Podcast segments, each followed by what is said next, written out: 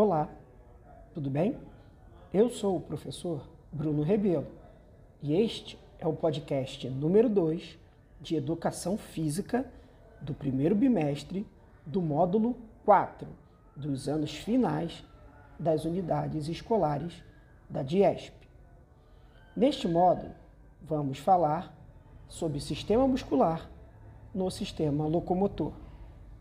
Bom, vocês sabiam que todos os sistemas que nós podemos falar do corpo humano têm a sua importância né, para a atividade física. Mas o sistema muscular, gente, ele é essencial para o sistema locomotor. O tecido muscular ele constitui aí aproximadamente, vamos dizer, cerca de metade do peso total do nosso corpo. E a maior parte da forma do corpo é devida aos músculos.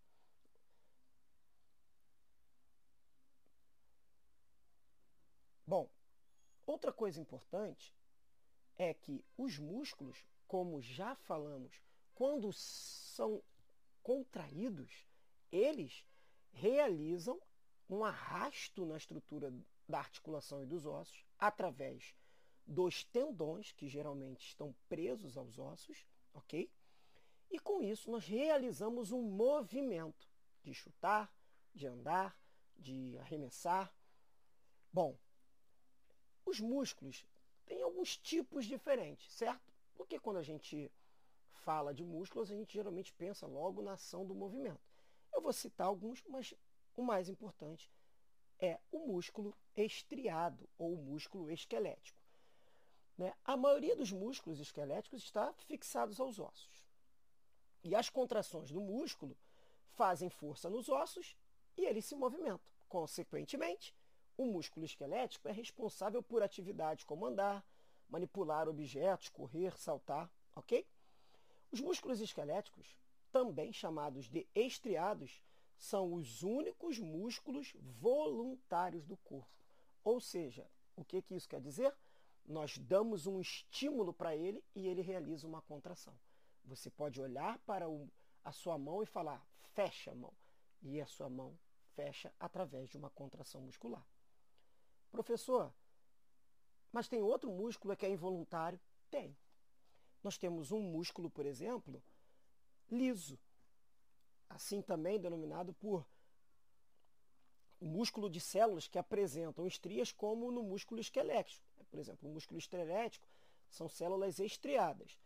As células dos músculos lisos são, como diz o músculo, lisas. E também chamado de músculo visceral porque são encontrados nas paredes das vísceras, como estômagos, bexigas, intestinos e vasos sanguíneos. O músculo liso ele é um músculo involuntário e as suas contrações governam o movimento das matérias ou dos materiais, perdão, através do sistema de órgãos do corpo. Professor, meio que não entendi isso. Então vamos explicar. É involuntário. Quer dar um exemplo? Você, por exemplo, não manda o seu intestino contrair, como você faz com a sua mão. Você está fazendo as suas coisas e o seu estômago, o seu intestino, está funcionando sem que você tenha que dar o comando a ele. E ainda tem mais um tipo de músculo, que é o músculo cardíaco. O músculo cardíaco é um tipo especializado de músculo, ou seja, ele é bem próprio do coração, né, formando a parede ali do coração, que é o miocárdio. Este músculo tem características de músculo estriado, parece com o músculo esquelético do corpo, quando observado lá no, micro, no microscópio, mas não tem vontade própria, ou seja, ele é involuntário. Porque imagina, né? Se a gente tivesse que mandar o coração contrair para bombear sangue para o nosso corpo, a gente podia esquecer e ia morrer. Bom, professor, legal, conheci os músculos, achei isso muito interessante. E agora, professor, eu vou falar para vocês como treinar o músculo através de um exercício muito comum, que é a musculação, chamado também exercícios resistidos ou contra-resistência. Geralmente são realizados com pesos e embora existam outras formas de oferecer resistência à contração muscular. A musculação é esse termo mais utilizado para designar o treinamento com pesos, fazendo referência ao seu efeito mais evidente, que é o aumento da massa muscular magra Assim sendo, a musculação não é uma modalidade esportiva, mas é uma forma de você treinar o físico e eu diria para vocês que é a forma mais eficiente de contrair o músculo. E essa, esse aumento na massa magra, no volume que a gente ganha fazendo musculação, é conhecido como hipertrofia muscular.